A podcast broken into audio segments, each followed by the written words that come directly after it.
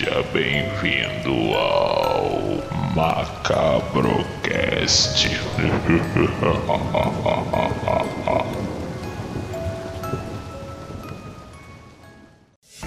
Fala galera macabra, espero que vocês estejam bem. Aqui novamente é o Peterson Azevedo para mais um Macabrocast. Sejam muito bem-vindos. E hoje nós vamos falar dos livros macabros e suas versões cinematográficas. E temos um convidado super especial para falar com vocês hoje. É o Gustavo do Leitura Enigmática. Cara, ele é especialista em livros. Então, nada melhor do que ele aqui para falar as partes dos livros, o que ele achou dos filmes. Gustavo, dá um oi para a galera aí. Tudo bem, pessoal? Eu vim aqui convite do Peterson, muito obrigado pela oportunidade. E vamos que vamos, né? Vamos falar bastante aqui sobre livros e adaptações. Isso aí, galera. E a Josi, novamente, nossa apresentadora Josi, do Pipoca e Música. Josi, a galera já te conhece, dá um oi para eles aí. Olá, pessoal. Eu sei que todo mundo me conhece. Não precisa me apresentar de novo. Então, hoje nós trouxemos uma lista com os, os livros macabros e suas versões cinematográficas. A lista tá uma maravilha. Só filme conhecido, só livro conhecido. Vamos lá. Isso aí, galera. E foi escolhido a dedo. Ah, desde já eu queria avisar. Infelizmente, hoje o Anderson não vai poder participar com a gente, entendeu? É, ele vai dar um time de alguns episódios, ele não vai poder participar porque ele tá com problema na coluna. Mas mesmo assim, ele tá nos bastidores porque o, o programa não anda sem o Anderson. Anderson, um abração para você, um abração para a galera toda aqui. E antes de começar, já bem no início, Gustavo, fala um pouco do teu Instagram e o que que você faz lá para a galera te conhecer. O meu Instagram, ele foi lançado, inaugurado em 2018. Ele é voltado para livros, tá? mas o nicho do leitura enigmática mesmo são cinco, que é o terror, o suspense, o thriller, a distopia e a fantasia. Mas eu recebo sempre convite de autores, né, que mandam um romance, mandam uma poesia e praticamente também, né, eu, o meu objetivo também é apoiar os autores nacionais. Então, eh, se vocês entrarem, vocês podem ver lá que 95% do meu Instagram é sobre livros de autores nacionais e, gente, tem muita coisa boa, tem muitas pessoas, é, muitos autores talentosos, inclusive da área que eu gosto, que é o terror, que é o thriller, que é o suspense, o romance policial também faz parte do meu Instagram. E eu, lá eu faço ações com os, com os autores, eu tenho parcerias com, com editoras, com autores independentes e também é, eu coloco as resenhas dos livros e outras informações, informações de lançamentos de livros, é, de eventos. Então, é um trabalho assim que eu estou gostando de fazer, tá bem bacana, todos estão convidados. É, é, é leitura enigmática. Tem o, no Instagram, mas eu também tenho o meu blog, que é o www.leiturenigmática.com. Eles todos estão muito bem-vindos. E não deixe de, na hora que visitar, de seguir lá também para dar aquela força legal para gente. Sim, sim. E Gustavo, assim, por que livros? O que te fez a vir para essa área? É, como é que você acha que a influência de livros, até os livros de terror, ele pode ajudar uma pessoa? Ah, é, eu, quando eu resolvi fazer esse Instagram para compartilhar as minhas leituras, né? Então eu sempre é, gostei de ler esses, esses tipos de livros e, e que isso é que eu não tinha ninguém para como dividir, para onde colocar meu ponto de vista, minha opinião. Aí eu resolvi abrir né, o blog primeiro, aí depois que eu fiquei sabendo, né, com o tempo que também estava fervendo no, a, a, coisa no Instagram, aí eu parti para o Instagram. Graças a Deus tem bastante gente que vem pedir informações, eu ajudo assim a dar é, sugestões de leitura. E tem muitas pessoas que gostam de ler terror, porque faz parte até do ser humano passar aquele medo, eles gostam sim de passar medo, de ter aquele frio na coluna, quando assistir, quando tá é, lendo, e também é trocar né, experiências né, de, sobre livros, sobre histórias de diversos gêneros. Então, é, tá, eu estou gostando. Então, foi é, essa a minha intuição. Eu pegar, né, que eu, eu leio bastante livro dos nove anos, não parei mais. O objetivo é, central mesmo, é, geral, era fazer essa troca de experiências comigo e os demais leitores e autores, e onde nesse meio tempo eu conheci bastante autores, onde eu converso, onde a minha experiência assim, de, sobre a literatura e livros em geral assim, cresceu muito. Então eu aprendi pra caramba, estou aprendendo ainda né, com todos, e eu passo as minhas dicas conforme eu vou adquirindo. E assim, uma coisa que eu vou falar para vocês, galera, é o Gustavo, ele é um cara que ele é completamente ele é acessível. Por que eu falo isso? Porque o Gustavo, ele foi um, um dos que nos ajudou com o nosso livro, Antologia Terror Macabra. Demais esse livro. Nossa. O Gustavo, cara, ele, ele fez a resenha. Ele, e, e assim, uma coisa que eu gosto do Gustavo, que eu já falei, que eu falo pro pessoal, é a humildade do cara, que você chega e você conversa. Não é qualquer um que é acessível que nem você é, Gustavo. E, cara, eu vou ser sincero, pô, você tem 23 mil seguidores no Instagram. Pô, já teve gente com mil que nós chegamos para conversar. Pô, irmão, tem como você. Ah! Você tá entendendo? Sabe, o cara. Num, num, extremamente. Uma pessoa meio que arrogante, uma coisa assim. Aí eu fiquei meio. Porque o que acontece? É, esse canal aqui, não sei se você sabe, isso aqui é um projeto do nosso grupo Terror Macabro Brasil. Que o nosso grupo no Facebook, nós estamos batendo 122 mil membros. E do Terror Macabro Brasil, nós viemos para cá, pro canal Macabro Cast, eu e o Anderson, a Josi veio com a gente, e a Josi, o pessoal sabe, ela é uma das escritoras do livro. ela tem vários contos já é, lançados em, em outras antologias. E uh, eu conheci a Josi através do livro, porque quando ela mandou o conta, nós começamos a conversar e pegar uma amizade.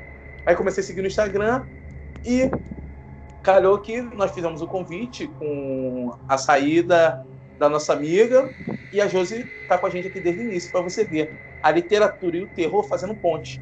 E é o que eu sempre falo aqui do canal. Esse canal, é, eu quero passar um pouco de cultura de terror e fazer uma ponte, sabe, entre os filmes, entre os livros, entre os contos, entre as histórias, porque uma coisa que eu vejo de terror que você aprende com as histórias de terror. O terror também é um jeito de, de ensinar. Eu, nós fizemos um programa sobre os yokais é, japoneses e a maioria daquelas lendas é tipo assim: ó, não anda na noite não, senão pode acontecer isso. Olha, não vem fazer, sabe? Isso é uma coisa que eu, que eu sou apaixonado. Eu sou apaixonado pelo terror, tanto que nós temos esse canal de terror. E assim, eu acho muito maneiro é, essa história da gente apoiar a literatura. Porque eu acho que o país, com a pessoa que lê, fica muito mais difícil dele ser manipulado. Fica muito mais difícil dele aceitar tudo que é passado para ele. E isso eu sempre falo para meus filhos, galera. E é uma coisa que eu falo para vocês. Se eu fosse vocês, passassem, para, é, passassem a ler mais, sabe? Porque a leitura vai abrir seus olhos. Não só terror, tudo que vocês gostarem, leia, leia, porque ela abre seus olhos. Você vai parar de falar sim, senhor, para tudo e você vai falar por quê. E é isso que movimenta a nação. É isso que levanta uma nação. E nós estamos aqui, novamente, para falar sobre livros e filmes. Sabe? É uma coisa que. E vocês vão ver as diferenças. Vocês vão ver as diferenças, que tem muitas. E vou começar com chamando a Josi para falar: Josi, qual é o primeiro livro e, a, e o filme que você vai trazer para eles conhecerem hoje? Eu vou começar com o meu livro preferido da vida inteira. Eu, antes de ler esse livro, eu já gostava dele, porque eu sempre gostei do personagem, que é o Drácula. Então, Drácula foi escrito por Bram Stoker em 1897. Faz muito tempo, então. E eu li esse livro não faz muito tempo, eu acho que tem um ano mais ou menos. E ele é muito bom, muito bom, sério. Embora que ele seja antigo assim, eu não achei a história arrastada. Eu achei que a história caminha no tempo certo e, para quem não sabe, Drácula, ele é um livro epistolar. E para quem não sabe o que é epistolar, é um livro composto por cartas, só cartas, recortes de jornais, diários e aqueles diários em áudio, que eu esqueci como é que se fala, mas tá lá escrito também. E ele é um, um, livro escrito só assim, não é em primeira pessoa. Em primeira pessoa é, né? No caso dos diários, mas assim, não é na perspectiva do autor. É, a gente vê a visão de cada personagem. O próprio Drácula, que gerou umas 100 adaptações, eu acho. Tem Drácula de tudo quanto é tipo que você esperar.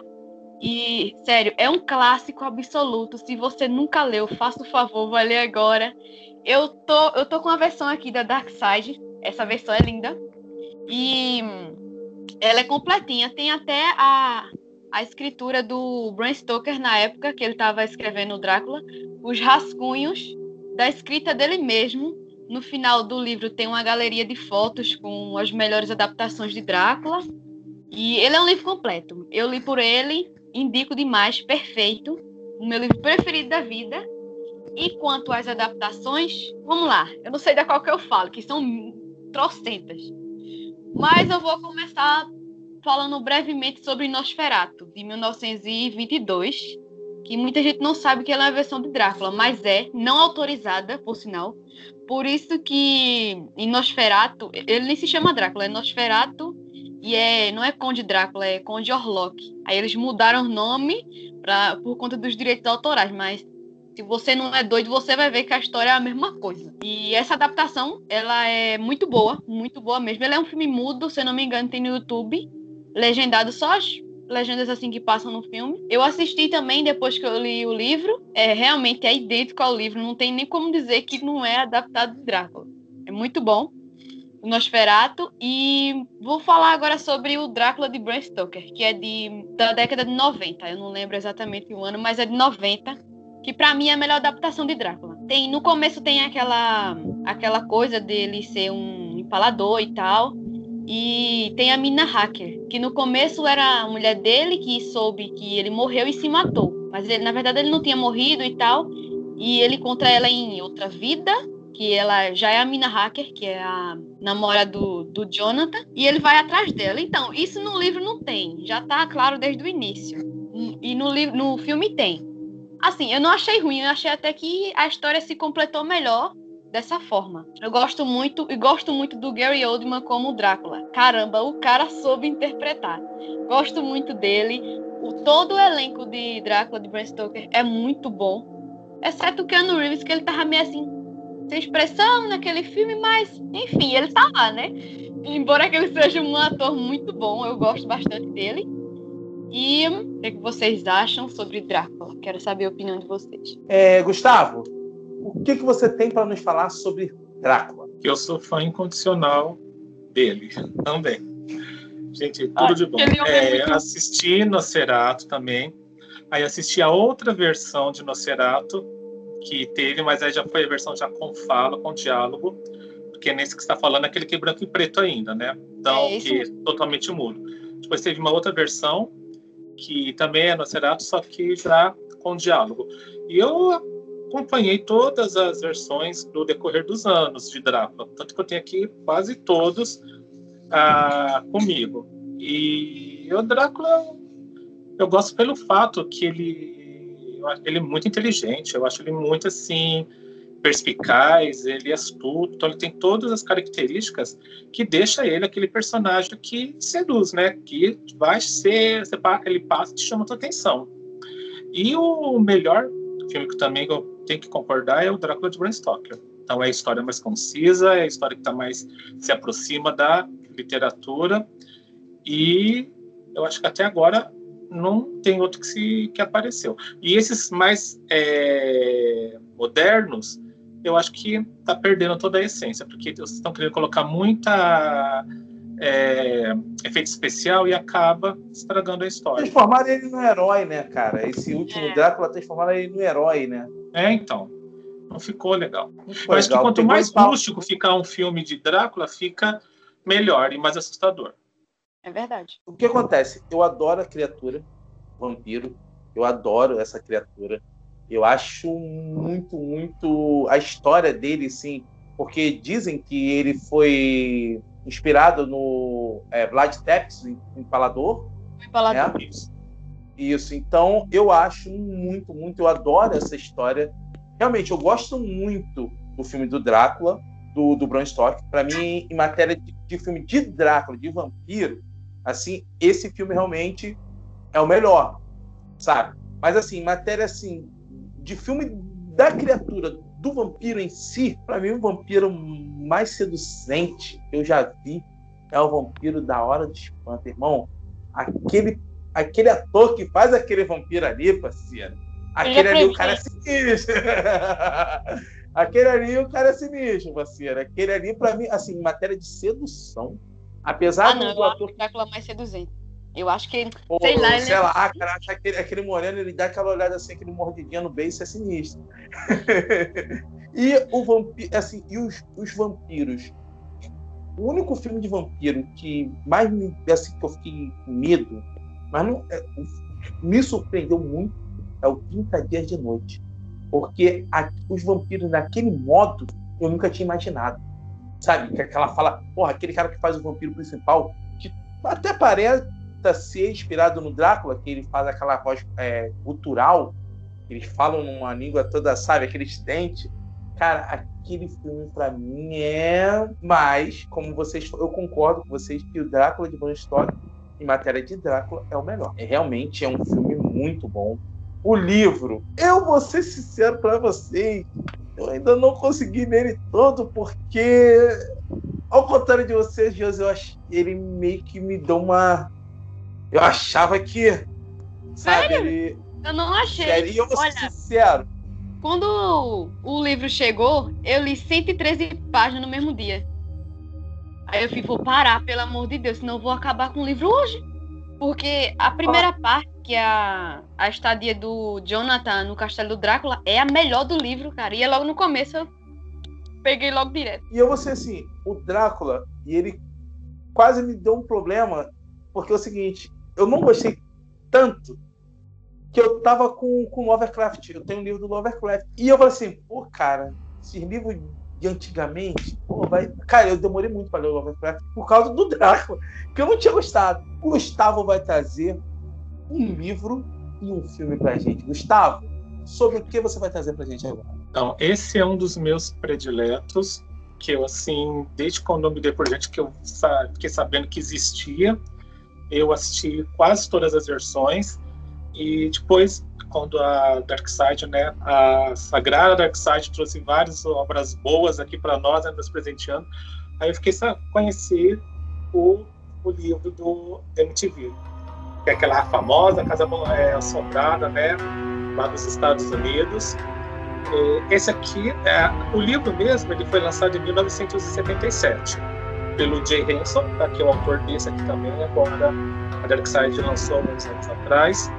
Ah, em relação aos filmes, o que, que mais se aproxima do que tem aqui na, na obra é o de 2005 com aquele, aquele autor que foi falado agora há pouco na nossa conversa, que é, sei lá o que, Reynolds, esqueci o É, sobrenome dele. E ali foi o que mais se aproximou, mas ainda assim tem muita coisa que tem no livro que não colocaram. Eu acho que por, pelo fato do, dos filmes serem muito ah, aterrorizantes. Então, eles, assim, é ti- quase que você tivesse assistido um exorcista da vida.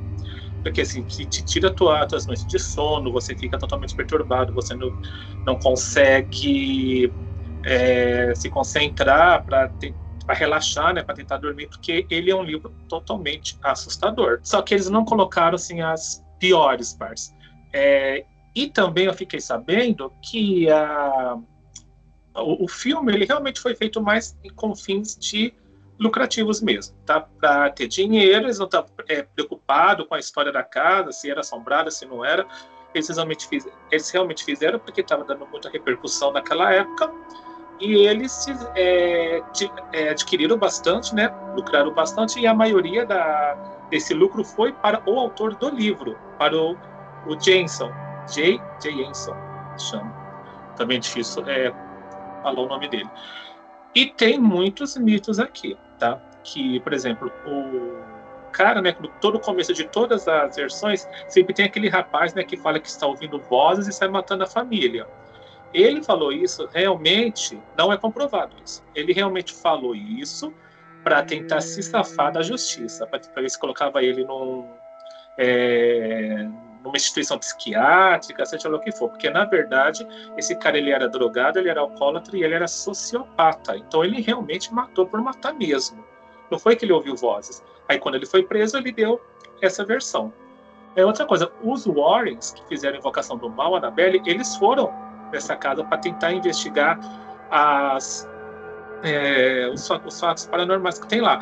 Só que muitos é, foram, é, não foi só isso, são N, é, várias pessoas com, é, que se diziam né, serem é, pessoas paranormais foram lá para ver se sentia alguma vibração, se via alguma coisa.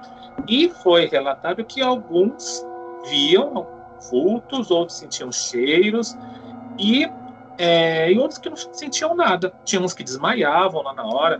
No caso dos Warrens, a, a mulher, ela, a esposa né, do, lá do casal, ela sentiu, ela pressentiu uma presença maligna lá na casa.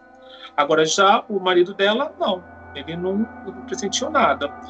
E também, antes de. Uma coisa que me surpreendeu, que antes de ter ocorrido esse assassinato com esse primeiro.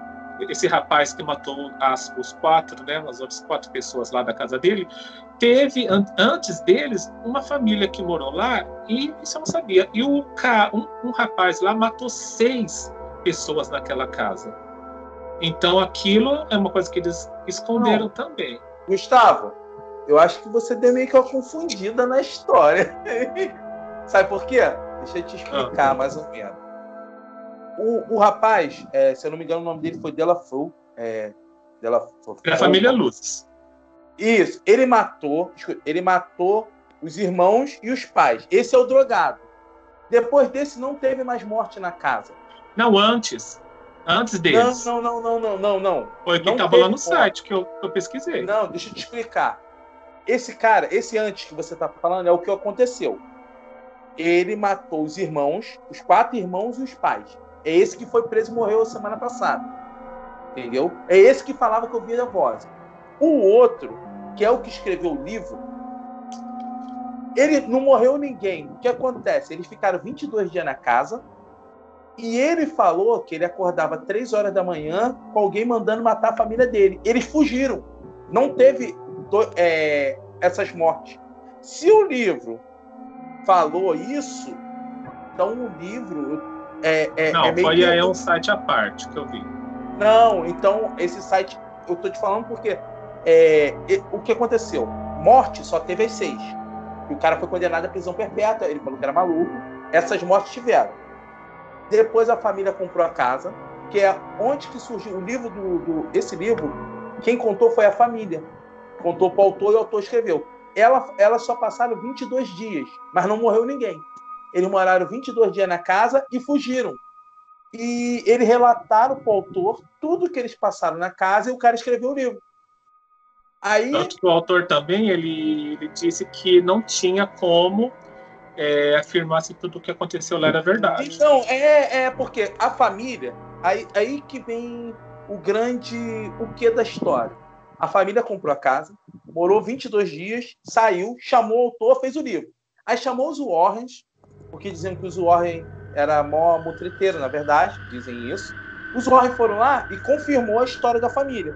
O livro foi um sucesso, foi um best-seller. Entendeu?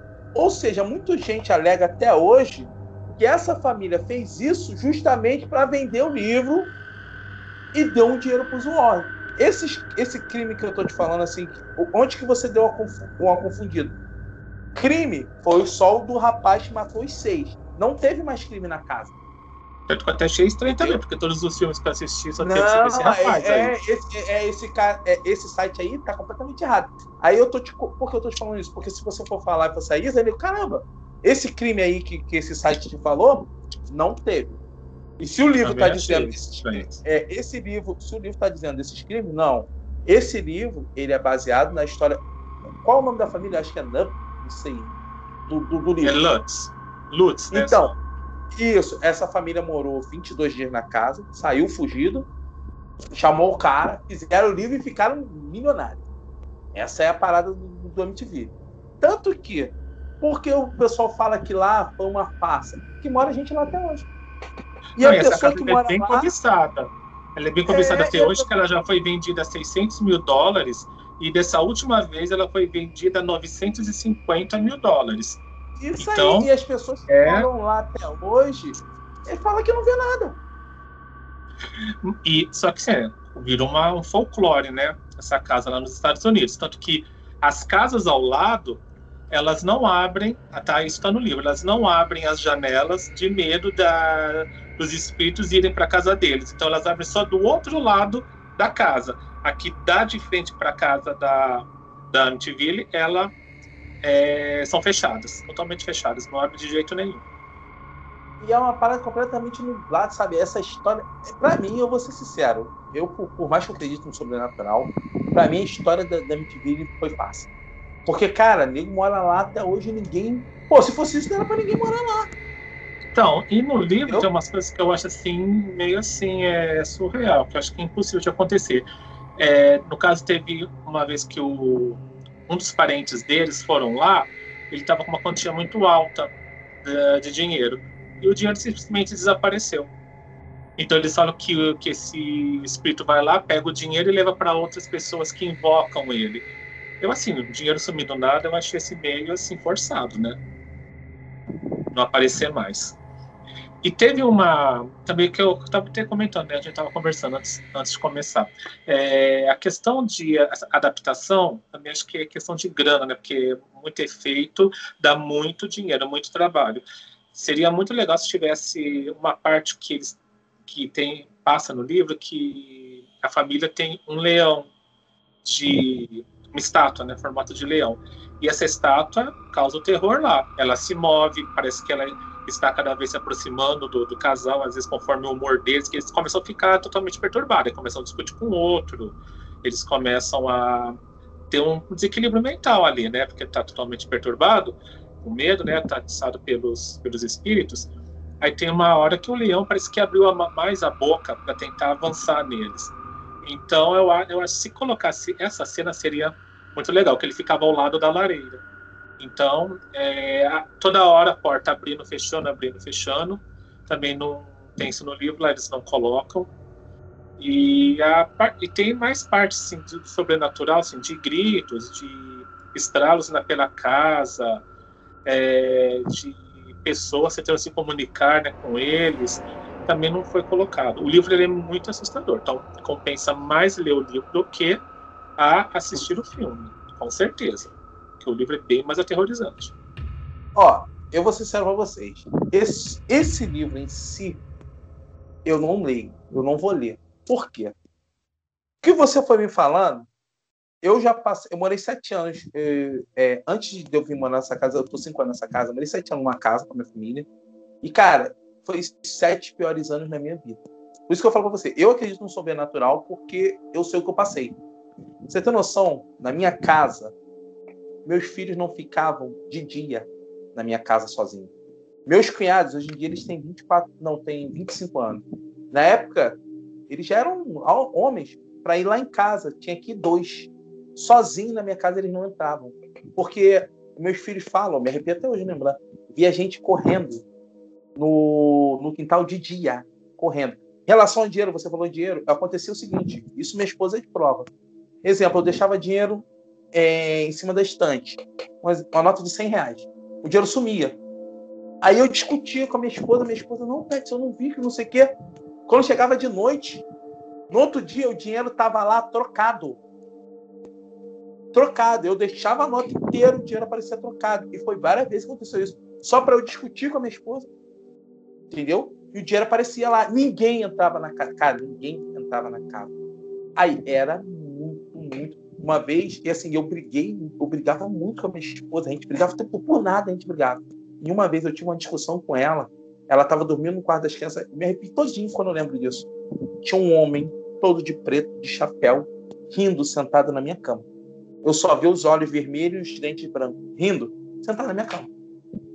Aí dali em diante, meus filhos, cara, aquela agonia dentro daquela casa, aquela casa agoniante, sabe? Aquela coisa toda.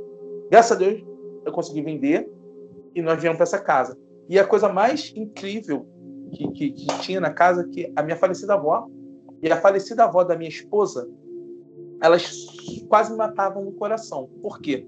Eu via elas o tempo todo olhando meus filhos. Gustavo, você não tem noção.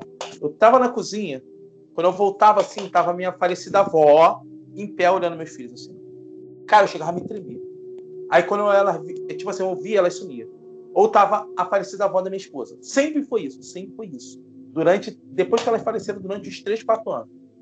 Na noite em que eu, a última noite na casa, a minha avó veio para mim num sonho e falou assim: Peterson, eu posso ir para sua casa nova cuidar das crianças, que nem eu cuido aqui, eu e a dona Ana? Eu falei: sim, vó, pode ir. Na mesma hora eu acordei.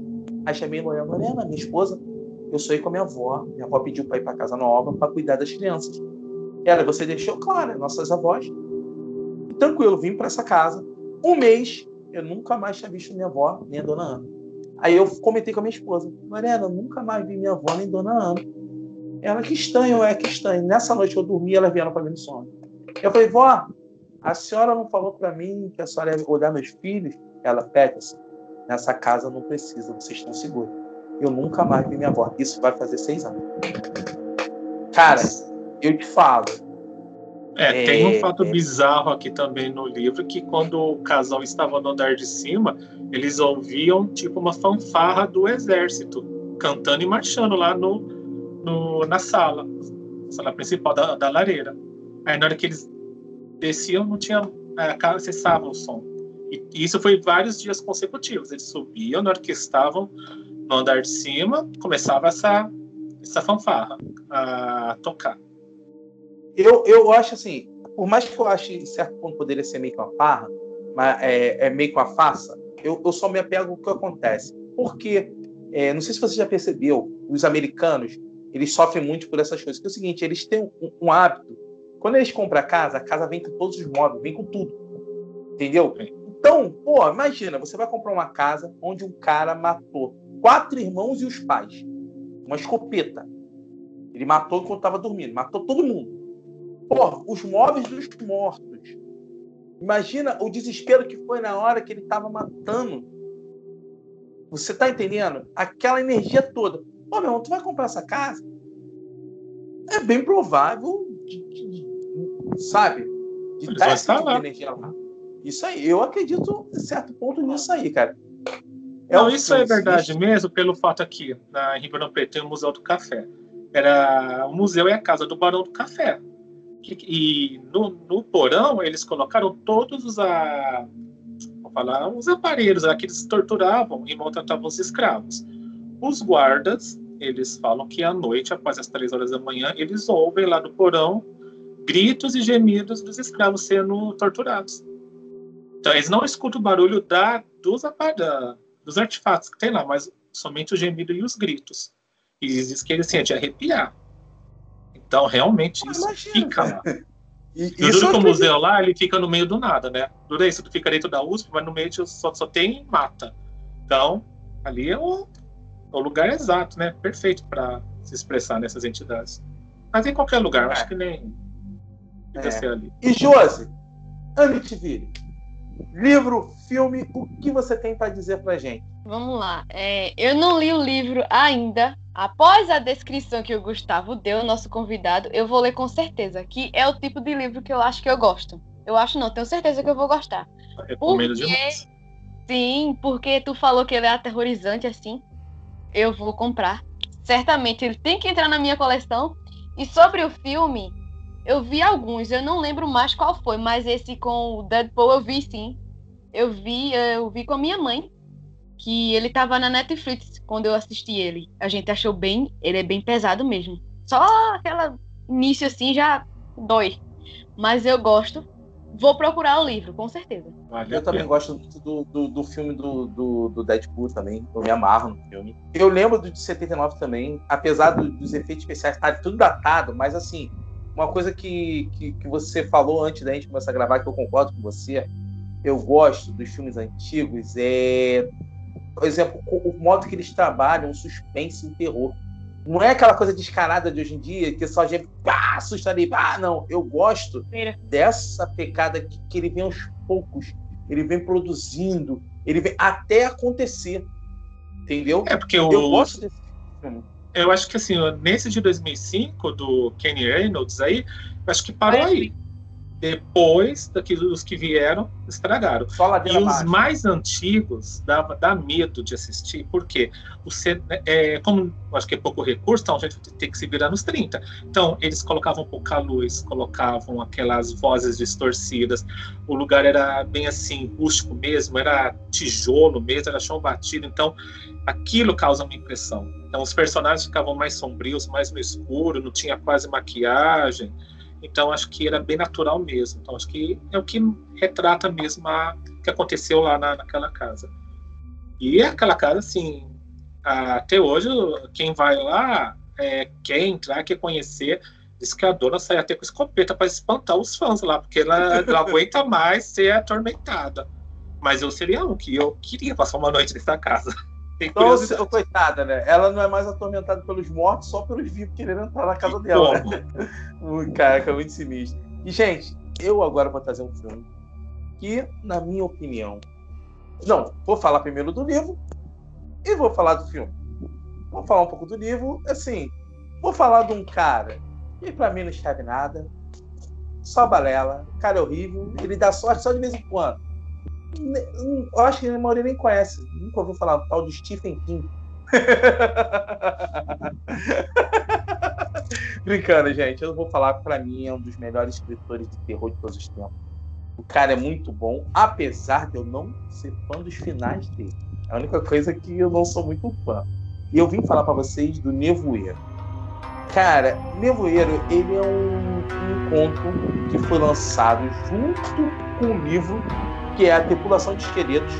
A data, eu tô meio assim, coisa porque eu fiz uma, uma pesquisa, a data exata, alguns dizem que é 1980 e outros dizem que é 1985. Então, a, a data exata não tem como passar, porque se você for fazer, um diz 80, um diz 85, um diz 80 e outro 85, assim por diante. É um, um conto que, para mim, é muito, muito bom, porque a premissa é pessoas completamente diferentes, presas dentro de um supermercado, encontram tem um nevoeiro lá de fora com criaturas deformadas e gigantes matando geral. E ele não pode sair dali. Só que um certo grupo é obrigado a sair dali porque pessoas diferentes você é obrigado a lidar com várias coisas. E tem uma criaturazinha que é uma religiosa fervorosa e ela começa a convencer o pessoal que aquilo ali é um apocalipse e eles precisam fazer um sacrifício para aquilo acabar. Então, essa é a premissa do livro, que é a mesma premissa do filme. Entendeu? E você vai nessa, nessa levada. Você vai nessa. Assim. O que eu gosto do, do Stephen, o que ele faz, que eu gosto, é dessa crítica a crítica da religião, a crítica das diferenças. Por quê? Dentro do mercado, quando você acaba que já que eles estão dentro do mercado, eles não precisam sair para procurar comida. Então esse drama ele já corta de cara. Pô, eles estão dentro do mercado. Ali, irmão, é só o ser humano com o ser humano. E é aqueles bichos tentando entrar. Então começa essa coisa do pô, o, o, o, o fervoroso, o cético demais, o, a pessoa que obedece, o líder. Aí vem aquele e vai comentando. É o que dizem. É só você tirar a lei e a ordem do ser humano para eles se transformarem em animais. E ali começa. E vai fazendo, e vai aumentando, vai aumentando. O conto é esplendoroso. Eu adoro. Só que, para mim, o filme, pelo aquele final, é uma coisa que é um dos melhores filmes que eu já vi na minha vida só pelo final. eu amo aquele final. É um final que até hoje eu vira e mexe. Eu, eu acho que eu já vi mais de, de, de 10 ou 15 vezes. E eu vejo mais por causa do final, que eu adoro o final. Eu gosto de ver aquele final. Eu não vou falar porque quem não viu, não sei. Não sei se ainda existe alguém que não tenha visto. O Nevoeiro. Mas, cara, é um filme muito, muito maneiro. O livro também é muito bom, muito bom. E diga-se de passagem, o próprio autor falou que o final do filme é melhor que o livro. Gente, o filme foi lançado em é, 2007 e o diretor é, foi o Frank Darabont, um francês, que eu não sabia, depois que eu fui descobrir, que para mim é o melhor diretor sobre Stephen King. Por quê? Não, além do Nevoeiro, ele é responsável por dois dos melhores filmes que eu já vi na minha vida, que é A Espera de um Milagre e Um Sonho de Liberdade. Você sabia disso, Gustavo? Que esse diretor, Não. mesmo diretor desses dois filmes, Sabia não, pegou de surpresa. é, é, é o Frank Darabont. Pra mim, são... e, e- então o que acontece? O Por isso cara, que o filme ficou assim, show de bola, né? Isso aí. Porque ele não é responsável só de uma versão de um conto de Stephen King. Ele é três e, e, cara, excelente. Pra mim, um sonho de liberdade, não tenho o que falar. E a espera de um milagre, então, Tom Hanks. Porra, Coffee. Cara, aquele filme é um dos poucos filmes que me fez, me fez chorar. é excelente. É um conto, sabe? E o que, que ele fez? Nesse filme, ele falou assim: ó, a mensagem que eu quero passar é de desalento e desespero. Por isso esse final. Porque o, o que o cara faz e o modo que ele termina é só isso que me vem à cabeça: desalento e desespero. Que, cara, é uma coisa, sabe, impactante. É um. E engraçado, esse filme não fez tanto sucesso assim.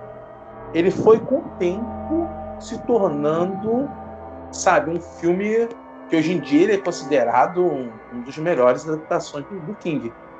Mas quando ele foi lançado, ele foi. Esse filme acho que só arrecadou 57 milhões de dólares nos Estados Unidos. Ele não fez isso tudo, não é uma coisa, mas, na minha opinião, é um filmaço. E na minha opinião também, o conto é muito bom. Josi, O Nevoeiro, filme, conto, o que, que você tem para falar pra gente? Tenho que concordar contigo. Aquele final é muito bom, velho. É muito bom. E, assim, não li ainda o conto. Eu não sei nem em que livro ele está presente, falar a verdade. Qual é? Ele está presente no Tripulação de Esqueletos. Pronto, eu vou É, procurar depois saber. Esqueletos. Isso. dos- é, são vários contos. Então você ainda não leu, mas o filme tu conhece, né, Não. Jô? Filme eu já vi já. E já vi muitas vezes. E mesmo assim, eu vendo muitas vezes, mesmo eu sabendo o que vai acontecer no final, eu. Homem, você não sabe esperar um pouquinho? Eu não vou dizer o final, não, né? Porque eu sou a rainha dos spoilers, mas não vou dizer não, o final não. Eu prometo, eu não vou dizer não. Mas o final realmente, ele. E ele é assim, ele é um filme que gasta você. Como aquele 1922, que também é uma adaptação do conto de Stephen King. E tu não terminou de assistir Peterson por conta do jato, que eu já sei. Só de lembrar me deu nervoso. Então, é, e o 1922 é com o mesmo ator do Nevoeiro. É o mesmo cara, né? É Coincidência. mesmo e aquele ator é muito bom. E então, o Nevoeiro ele é um vai gastando você. Você se sente lá trancado junto com aquele pessoal no mercado e diz assim: Meu Deus, que mulher chata. Alguém mata essa mulher. Que, eita. Eu fiquei lá junto com o cara, tava assim já. Esperando alguém matar ela, porque ela já tava convencendo o pessoal lá do que tava acontecendo, né? E quando vai chegando no final, assim, você tá tão cansado quanto o protagonista. E realmente você fica assim, sem esperanças. E sobre aquelas criaturas lá, eu li em algum lugar, não me recordo agora onde foi, mas que as criaturas do filme foi inspiradas no em Lovecraft. Porque ele, né? Não é isso aí? Pronto, é que é aquelas criaturas bem horror cósmico, como- como a gente chama, né? É, eu gosto bastante do Nevoeiro também. É um dos melhores filmes que eu já vi. O final é um final fera da puta e eu adoro. e Gustavo, o que você tem pra falar pra gente sobre o Nevoeiro? Também eu só assisti, né, o filme e assim, N vezes também, não me canso. E é tão bom assim que quando eu vejo o filme já acabou, quando me quando eu começo a assistir, quando já tá no final, eu falo, ah, porque acabou, não tem mais. Agora eu vou atrás dessa, do livro também, eu quero ler esse conto. Fiquei bem curioso agora para ler e ver se fazer a comparação com a sua adaptação. E eu gostava, gostei da parte assim, do que tem sangue, né, na hora que aquele pega né, alguém, né, e esguicha, né, aquele sangue lá, lá, que eu, quanto mais sangue tiver no filme, eu fico doido, né, então eu fiquei fã dele por causa desses momentos aí, né. E também é, é bem sinistro, né, na hora que parece que você tá lá, como a Josi diz, parece que você tá lá no mercado e você fica olhando aquela, aquele nevoeiro lá fora, te dá aquela coisa ruim, aquela aquela angústia, aquela, aquele medo, né, de, de que vai entrar ali, vai acabar com todo mundo. Então, ele realmente conseguiu mexer com o psicológico do telespectador. Então é um, é um filme assim que eu acho que vai ser difícil alguém tentar fazer um remake dele ou alguma coisa assim mais atual. Que se fizer vai estragar, tenho certeza. É, estragaram. Você não viu a série da Netflix, Exatamente. não? Que bomba! Gente, que coisa horrorosa, horroroso, meu Deus do céu. Detestei. Mas vamos lá, vamos seguir adiante. Josi, qual é o segundo livro? E vamos filme? lá. É, eu trouxe um livro que quem assistiu vai achar o filme que não presta. Que, que, quer dizer, quem já leu vai achar que o filme não presta. Mas quem não leu vai achar o filme nota 10. Então, eu acho o filme nota 10 ainda. Que se você olhar por essa perspectiva, o filme é muito bom. Clássico, ninguém discorda disso. Que é o Iluminado. Então, enfim, quem está dominando hoje na lista. Então, a história do Iluminado, acho que todo mundo conhece. O Jack e sua família vai trabalhar lá no Hotel Overlook. E, cara, tem essa questão da, do isolamento que eles estão lá naquele hotel sozinho, tá nevando e tudo. É, essa questão do isolamento é, é, atual, porque o que a gente tá vendo hoje em dia, porque tem gente que tá ficando realmente doida com, com essa pandemia, com a quarentena, tem gente que realmente tá. Mas assim, né? Algumas casas não têm poderes sobrenaturais como o Hotel Overlook, né? Mas vamos lá. É, sobre o livro. O final não é igual o final do, do filme. Kubrick mudou quase tudo. Ele, ele fez assim, vou fazer do jeito que eu quero. Então, é, quem nunca leu acha bom, né? Assim, realmente, ele é um filme muito bom. Se você for olhar a nota dele no site de críticos, a nota dele é lá em cima. Ele é um filme muito bom, mas comparado ao livro, ele não chega nem no rastro. Se for para comparar mesmo com uma adaptação, é, o livro é muito superior. É, tem aquela história que a Andy, né, a mulher dele, no livro ela é mais forte. E no filme ela é um nada. Ela só faz chorar, só faz gritar, correr. Nada. E no livro já não, no livro já ela já é mais destemida, ela já é mais forte. E o, aquele ator, que eu, cujo eu não lembro o nome agora, o que faz o Jack, ele já tem cara de Jack doido. Nicholson. É, Jack Nicholson. Jack Jack. Ele já tem cara de doido. Você olha assim, esse cara esse cara é meio doido. Aí você olha assim pra ele e olha, ele tem um parafusamento. Aí você vê ele chegando no hotel, ele começa a dar aquelas olhadas assim pra câmera. E tem aquela cena icônica que ele joga o machado na porta, né? Ele pega o machado na porta e, e fala a frase icônica. Johnny, pra quem assistiu legendado, né? Porque quem assiste em dublado, ele fala, não sei o que, que ele fala, mas acho que é aqui está o Johnny, alguma coisa assim. É, mas é muito icônico. É, o Iluminado é um livro de 1977. Kubrick fez a versão dele no, no de 80, no filme de 80. Mas mesmo assim, não não deixou de ficar bom. Ele é um filme muito bom. Se você olhar assim, como ele, um filme sozinho, sem ser uma adaptação, ele é bom. Mas se você dizer assim, você lê o livro de foi daqui que ele tirou o iluminado, nem parece, porque o livro é totalmente diferente. Mas mesmo assim, eu continuo gostando do livro e do filme. Para mim são dois clássicos absolutos, não tem nem que discordar. E aí, o que, que vocês acham do Iluminado? Gustavo, o que, que você tem para falar com a gente sobre o Iluminado? Nossa, muita coisa. É, primeiro, quando eu fui ler o Iluminado, falaram que você vai odiar o filme.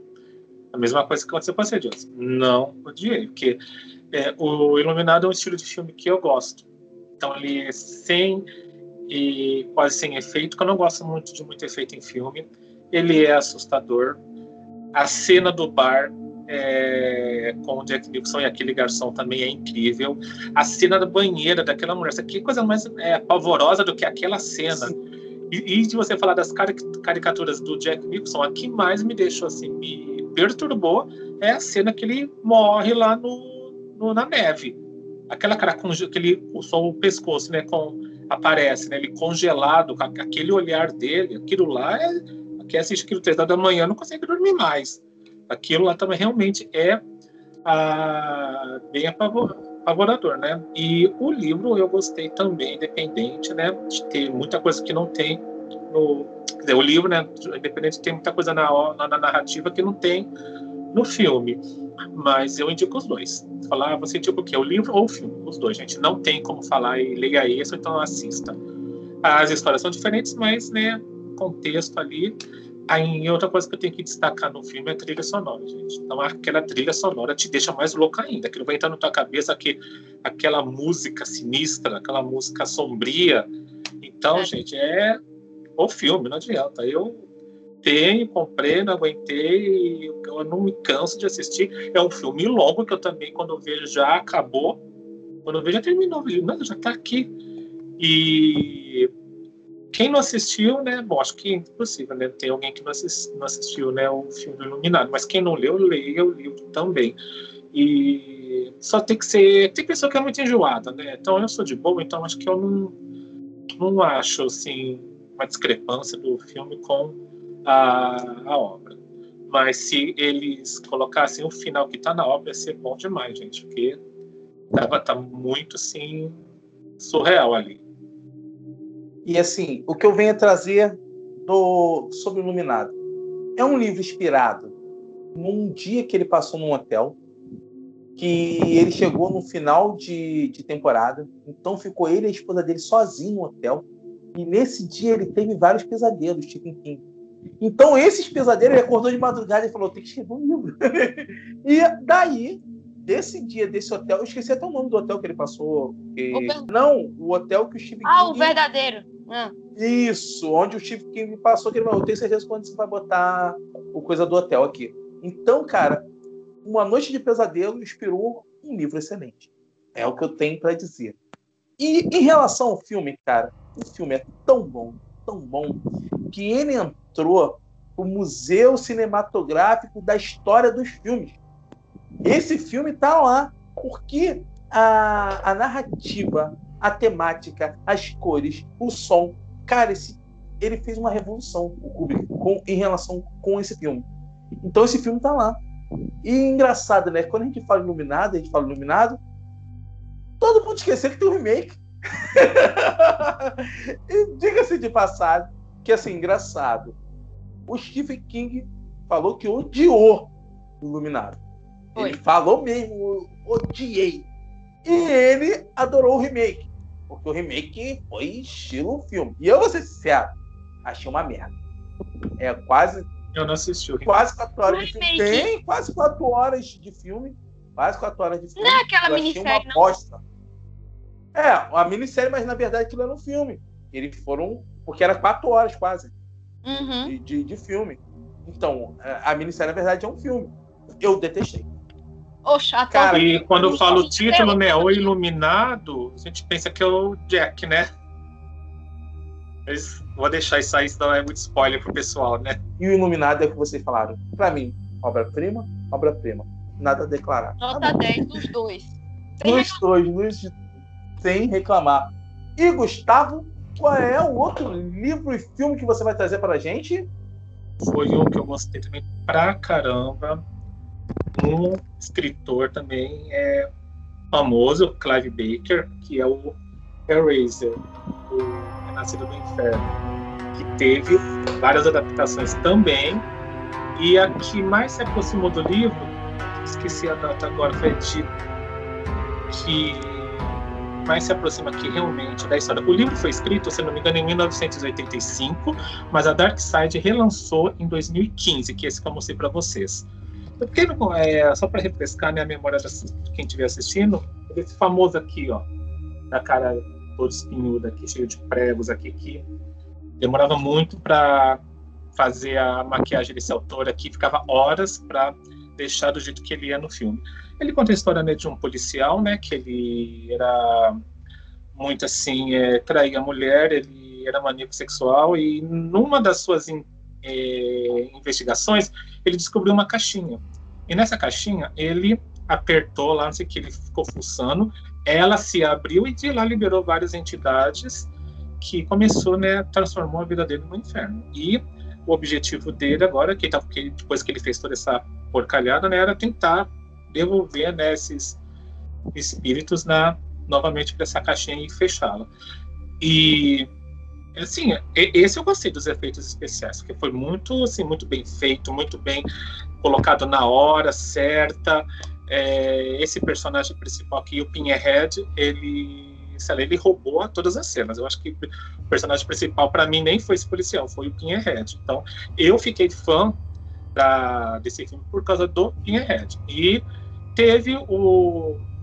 Tem várias versões, mas o que eu assisti foi o Renascido do Inferno 1, 2, 3 e depois esse que foi lançado na década de 90. Os demais eu ainda não assisti, quero assistir, tá? Tenho curiosidade, mas ainda não surgiu a oportunidade. E é um livro, gente, que eu li em um dia. Esse livro ele é curtinho, né? Pra falar a verdade também, né? Ele não é tão assim é, grosso, mas assim, a leitura é tão boa, tão assim é, fluida que você, quando você já terminou. E tem umas figuras também no meio, né? Então isso também já facilita. Mas é um livro e que eu recomendo e também a adaptação que eu recomendo.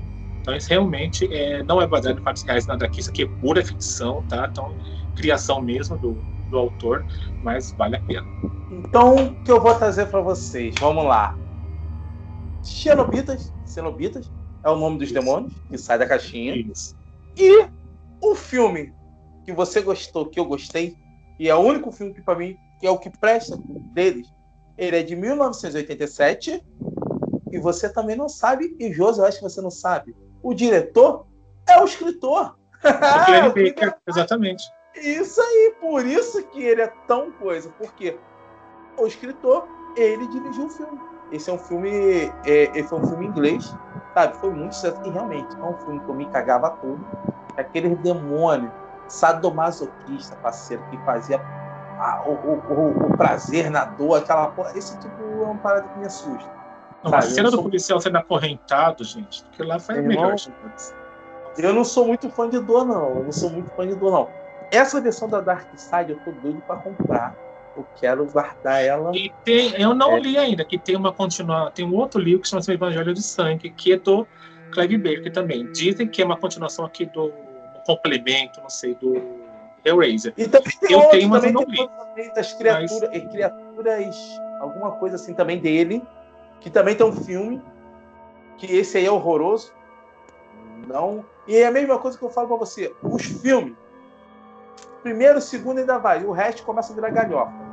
É. E eu, eu acho também que os filmes de terror ultimamente morreram tudo na década de 90, gente, que agora tá difícil. Eu, são, são poucos, são poucos, são poucos, são é. poucos. Mas, Josi, Renascido do Inferno, o que você tem para falar pra gente? Vamos lá. É, eu descobri que ele era adaptação de um livro há uns tempos desses. Meio que desinformada. Mas assim, quando eu comprava DVD, eu sempre via esse Hellraiser lá. Aí eu olhava assim, porque o nome assim não é muito comercial. Mas se eu visse um negócio assim, é, Pânico na Floresta, eu, opa, esse aqui parece ser bom, aí eu levava. Mas Hellraiser eu não achava assim um nome muito comercial. E quase ninguém comprava dele. Aí eu, Aí a capa era o Pinhead, né? Com os pregos na cara.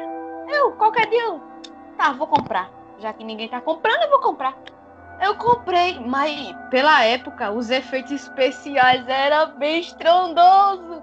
É. E aquela cena mesmo, uns ganchos assim, pegando ele assim. Ai, meu Deus! Embora que eu goste de filme sangrento. Filme pra mim de terror só presta assim. Só presta tortura, sangue pra lá, sangue pra cá. Pronto, eu gosto assim. E esse Hellraiser, eu assisti, eu achei ele muito nojento. E eu, eu sou acostumada a ver esse negócio de tortura, tipo albergue. Eu gosto muito do albergue. É tortura nível hard, gosto bastante. Mas Hellraiser, é, como o Gustavo falou, o protagonista, se você fala em Hellraiser, você não vai lembrar do, do cara lá. Você vai lembrar do Pinhead, cara, que é a primeira coisa que vem Sou fã dele, gente. Sou fã condicionado. Tem até o Funko dele. Nossa, ele é demais. É, cara, ele é um dos dos personagens assim mais marcantes. Ele é frio, né? Porque ele é frio no filme. Ele fala assim, ele, é, ele, ele não move uma sobrancelha. Ele fala assim, vai morrer agora, você vai ser torturado e tá, assim, acabou. É. Sem pena, sem pena, tem que ser assim. E o Doug Bradley, que é o ator que faz o Pinhead, ele é muito bom. Eu gostei dele atuando. E é um personagem icônico. Você olha assim, o Pinhead, cabeça de prego. Ele eu gosto, gosto bastante. Vou procurar o livro. Nossa, vale a pena. Cara, você vai, você vai ver. Ele é lindo. É, a versão da Dark, Dark Side não meu Deus, Dark né? Side é outro nível, né? Dark Side, lança a gente, Side Dark Side. Sim, bota isso, por favor. Lindo, lindo, lindo, lindo. Cara, é realmente. Um dia, ainda, um, dia, ainda- um dia você ainda vai me pertencer. e, gente, para terminar, chave de ouro, eu vou trazer para vocês simplesmente Esse é o meu preferido, Peterson. o Exorcista. Cara, Nossa, se- pra mim, na minha opinião, é o melhor filme de de todos os tempos. De todos os tempos. De todos os filmes. concordo plenamente, nome número e grau. É, era, cara, é um filme de 1973 que te dá vontade de sair correndo de medo. Você, eu não vejo à noite até hoje. O filme é muito bom. Muito, muito, muito bom. Mas eu não vou começar falando do filme, não. Porque, pô, eu tenho que. Eu tenho uma estudada, né, gente? Eu tenho que dar uma falada. Então vamos lá. O Exorcista foi escrito por William Peter Bly, originalmente lançado em 1971. E a história de Regan Michael, uma menina de 12 anos que simplesmente foi possuída pelo Cramunhão. E saiu Cramunhão Pazuzu em pessoa, possuiu a menina e o bicho ficou doido. Só que o que me dá mais medo desse livro, apesar do livro ser pavoroso, não é que o livro é um livro de terror pavoroso. O que me dá medo é que esse livro é inspirado numa história real. E isso que é macabro demais. E a história real foi um caso de exorcismo realizado no Monte Rainier, no estado de Maryland. O jornal é, The Washington Post ele relatou o discurso de um padre que falou que participou do exorcismo de um menino que se chamava Robert, eh, de 13 anos. E esse exorcismo durou exatamente seis semanas. O garoto sofreu por seis semanas, foi sendo exorcizado, e o exorcismo terminou no dia 19 de abril de 1949. O filme eh, foi inspirado nesse conto e o, o livro foi inspirado nessa história real. E o filme, por que o filme é tão bom? Porque o autor do livro foi quem escreveu o roteiro do filme e ganhou um Oscar de melhor roteiro adaptado. Cara, esse filme foi indicado para 10 Oscars. Se eu não estou enganado, eu acho que foi o filme de terror mais indicado o Oscar da história. Não sei se vocês sabem isso. Aí eu já Cheguei vou entrando. indicado para 50, gente. Nossa, é muito bom. Cara, tivesse É. categoria, já tava indicando. É, e o que acontece? Aí eu já vou entrando pro filme. O filme ele foi dirigido por William Fred. Então vamos lá. Esse filme se tornou um dos filmes mais lucrativos da história do cinema de terror. Por quê? Ele foi feito com 12 milhões de dólares e só arrecadou 441,306 milhões de dólares. É um dos filmes mais lucrativos da história. E ele é exatamente praticamente é exatamente o que está no livro está lá. O arqueólogo, um padre arqueólogo, achou a imagem de, um- de uma criatura bestial e depois ele achou a imagem do demônio Pazuzu e aí vai começando a história. A, a, a mãe da menina, que é uma atriz, é, descobre que a menina está possuída e, meu irmão, aí é só ladeira abaixo, o bicho pega, é vômito para lá, é, é crucifixo na periquita, é, fazendo ponte na escada. Cabeça bicho- virando. Isso, porra, aquela cabeça de 360 de cabeça é uma coisa de louco, cara. É, é muito, muito. Ó, tudo que envolve esse filme, a história do livro, a história real, a gravação do filme, tudo que aconteceu na gravação do filme, que é uma coisa de louco. Porque o que aconteceu? Meu irmão, eles mexeram com o bicho que tava aqui. E realmente o Despertou negócio o demo. o negócio pegou, cara.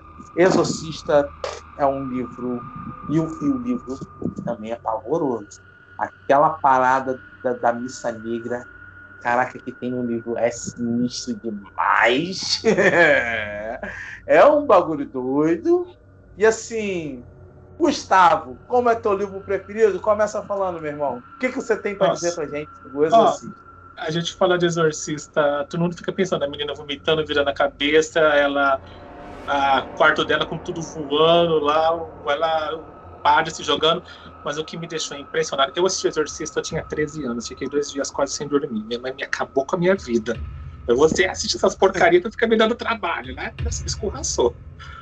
E, mas o que me deixa até hoje impressionado, é, não tem quase efeito especial nenhum. Ah, ela levitando? Não, não é. É aquela cena em que ela fica assim, ajoelhada na cama, e logo do lado aparece a, a fisionomia do Pazuzu ao lado dela. Aquela é a cena que eu mais fiquei impressionado. Porque o efeito sonoro também me, me deixou assim também assim, um pouco perturbado. E o livro do O Exorcista, ele, você sabe, ele foi inspirado no livro Exorcismo, que tem na Dark Side. Ali tem toda a história real, inclusive do menino, tudo que aconteceu, mastigadinho, passo a passo. Inclusive, depois o autor, né, o Peter Blake, aí, ele leu esse livro e em cima dele ele fez o Exorcista livro e depois o filme. Mas o livro Exorcismo eu já li. Gente, ele é assim, nem dá para falar. Ele é de arrepiar até a sobrancelha. Ele dá medo mesmo. Então, quem quiser saber a verdadeira história do exorcista, vai ali naquele livro lá que ela tem. Pela Dark Side também, muito bom. Outra coisa que tem de curiosidade, que no ano que foi lançado o Exorcista, em 70, aí, foi 75, né, se eu não me engano? 3. 73, né? Ao mesmo tempo foi lançado o, A Profecia, Aí os dois começaram, ficaram com medo, que também a profecia é outra também que assim eu sou. É outro. Esses, aí. esses eu falo que são filmes de verdade. Isso. Esse aí. Então, eles ficaram com medo de da, da, concorrência, né? De, a profecia, principalmente, ficou com medo de não ter é, muita bilheteria, né? Mas os dois foram um sucesso e tanto naquela época. Outro filme amaldiçoado pra cacete. Nossa, gente, aquele moleque olhando pra você dá até medo. Aquele, como aquele menininho fazia, faz aquela fisionomia, aquele olhar, que você vê que, que o menino é o, o 666 mesmo, né? Então, é, gente, foi aquele, essa época que eu realmente fizeram um filme de qualidade.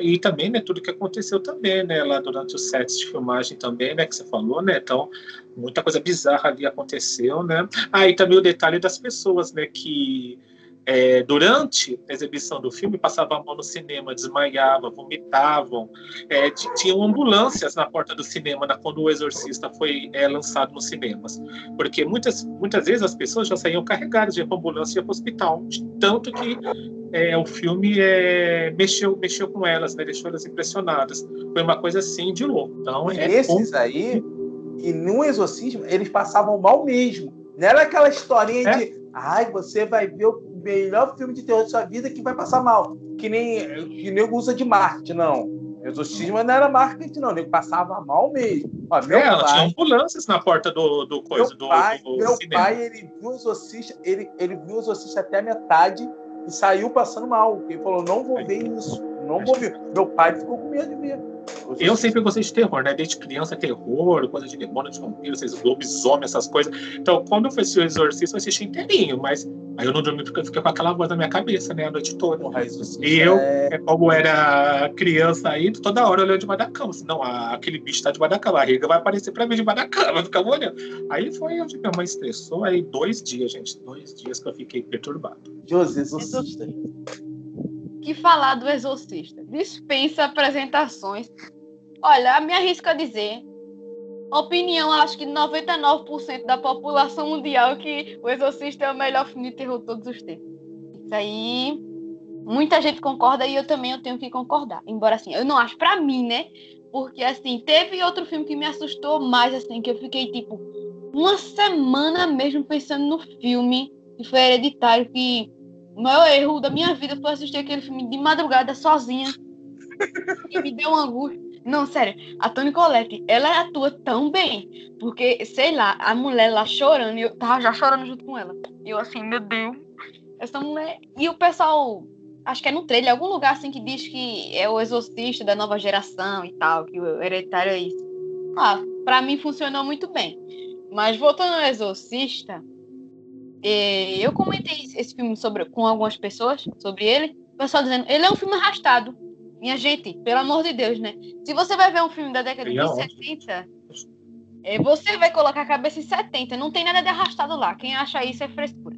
Não acha arrastado. Eu acho que ele caminha no tempo certo. como o Peterson disse no começo, é, é, os filmes de antigamente tinha toda aquela preparação para quando chegar no terror ele chegar com tudo. Não é hoje em dia que é nenhum um filme como A Freira que dá susto gratuito, cheio de jumpscare, não. Não Ah, era não, assim que funcionava. E O Exorcista, eu não li o livro ainda. Eu preciso urgentemente ler esse livro. Preciso muito. É, o pessoal diz que o livro é bem fiel ao. Como é o filme é bem fiel ao livro. E, cara, a Linda Blair, como Reagan. Eita, desgraçada. Teve um tempo que o pessoal, assim, tava jogando um computador normal. Aí de nada aparecia o rosto dela Ah, da bolinha lá, né? Do nada o pessoal, ai meu Deus do céu. E ele- embora que ele seja um filme da década de 70, ele funciona até hoje. Ele não é um O filme efeito que ficou especial, a maquiagem é perfeito. A maquiagem. É. Ele não ficou datado como outros que o pessoal nem lembra mais. Tem filme que. Ah, meu Deus, esse filme nem lembro mais. Agora o Exorcista, ele sempre vai ser lembrado. Sempre, sempre. Sempre que você tiver numa rodinha assim falando, ah, filme de terror, vai ser o Exorcista. Porque ele é tipo assim, ele é um filme obrigatório na sua vida. A gente tá falando aqui de vários filmes obrigatórios, tipo Drácula, você precisa assistir. O Iluminado, tem- você tem que assistir, que são as obras-primas do cinema. E o Exorcista, você, se você não assistiu ainda, se é que existe alguém no mundo que nunca assistiu, assista, por favor. E eu também vou procurar sobre o livro.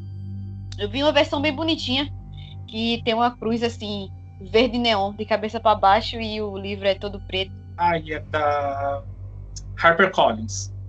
Isso, eu vi essa versão, eu gostei bastante. Depois eu vou procurar sobre ela. Já tô fazendo a listinha aqui dos livros que vocês falaram para botar tudo no carrinho. Eu quero ver, agora eu quero ler o Exorcismo. Porque o Exorcismo eu não li. Ótimo, Então, ótimo. esse eu quero ler. Esse eu quero ler. E assim, coisa que você falou de hereditário, se você for ver, o hereditário, realmente, ele é o exorcista do mundo. Por quê? Até a atmosfera do exorcista, que ele vai aos poucos crescendo, o hereditário tem isso.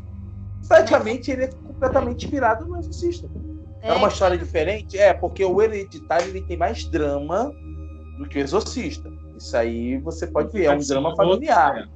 É. E outro filme que me deu muito medo também, que eu acho assim, bem próximo do Exorcista, é o Exorcista de Emily Rose também. Isso. Achei um de... Agora, aquele é, filme eu não tenho coragem de assistir de novo. Tem- Você acredita? Eu tenho esposa coragem de assistir o Exorcista, o Exorcista de Emily Rose eu não consigo. A Eu esposa- hereditário. A minha esposa, ela é apaixonada por filme de terror. Aqui em casa todo mundo vê, mas minha esposa, ela que, que, que, que coisou. Eu, eu vou ficar tão doido por causa de filme de, de terror por causa da minha esposa. Cara, a gente já viu filme ucraniano, é, coreano, já, o que você imaginar de terror já vi, dos mais extremos. Então o que acontece? É, Emily Rose, ela tem pavor. Porque teve uma época, até na casa lá, ela acordava 3 horas da manhã. E quando ela viu esse filme, porra, que explica o 3 horas da manhã, ela ficou apavorada. Que Emily Rose também. E outro baseado em a história É. real também. Meu Deus É. É. agora Eu- lembrei, Peterson, que eu indiquei a tu, que tu dissesse, esse aí eu quero assistir, mas eu nunca achei, que é o The Devils. Eu acho que ele bate o Exorcista. O nome do livro se chama Os Demônios de Lundum. Ele é o único caso reconhecido pela Igreja Católica registrado sobre possessão coletiva. Um convento de freiras. É. E o filme, cara, o filme, ele é um filme é, da Inglaterra e da Itália, Franco, uma coisa assim. França, alguma coisa assim é. É, e cara, ele é de 1971. O filme é uma coisa horrorosa. É sinistro. E, gente, anotando aí as dicas, anotando as dicas de filmes, de livros. Olha, eu adorei esse programa. Eu, Eu adoro. também. Eu adoro de fa- falar de, de livro, de filme. Cara, é muito bom, é muito bom. E eu falo pra vocês, gente, vamos passar a ler mais. Vamos, vamos conhecer mais as coisas. E assim, isso aí vem exatamente o que eu falo também de terror, que a gente deve conhecer o mal para reconhecer o mal. Você tá entendendo? Porque através do terror você vai reconhecer, às vezes, um olhar, você fala, opa, tem coisa aí. Ó, meu irmão, vou prestar atenção nisso aí. Vocês estão entendendo? Gente, está sendo muito gratificante fazer esse programa. Gustavo, muito obrigado pela tua presença, cara. Eu sabia Eu que que ia ser agradeço. E se vocês quiserem também, já que nós estamos dando dicas de terror, mas só voltado para a maldade do ser humano, leiam as obras de Patrick Correia e de Soraya Abuchain. Quiser mais algumas resenhas, lá no Leitura Enigmática tem. É terror, tem sobrenatural, mas o objetivo de todos os livros desses, desses dois autores é a maldade. E principalmente a Soraya, eu fico até pensando, o, o que dá mais medo nos livros dela é que pode acontecer na realidade que ela coloca naquelas páginas. Então a gente fica totalmente assim perturbado. Então Patrick Correia e Soraya Puchain, eu recomendo que lá mostre o que o ser humano é capaz de fazer para se auto-privilegiar ou então por vingança. Tá certo? Isso Então, aí, galera. Então recomendado. vamos lá. E não esquece de seguir Leitura Enigmática, Pipoca e Música, Peterson Terror Macabro e o nosso Instagram, MacabroCast. Gente, muito obrigado, muito obrigado mesmo. Até a próxima. Josi, dá um tchauzinho pra galera que eles estão aguardando.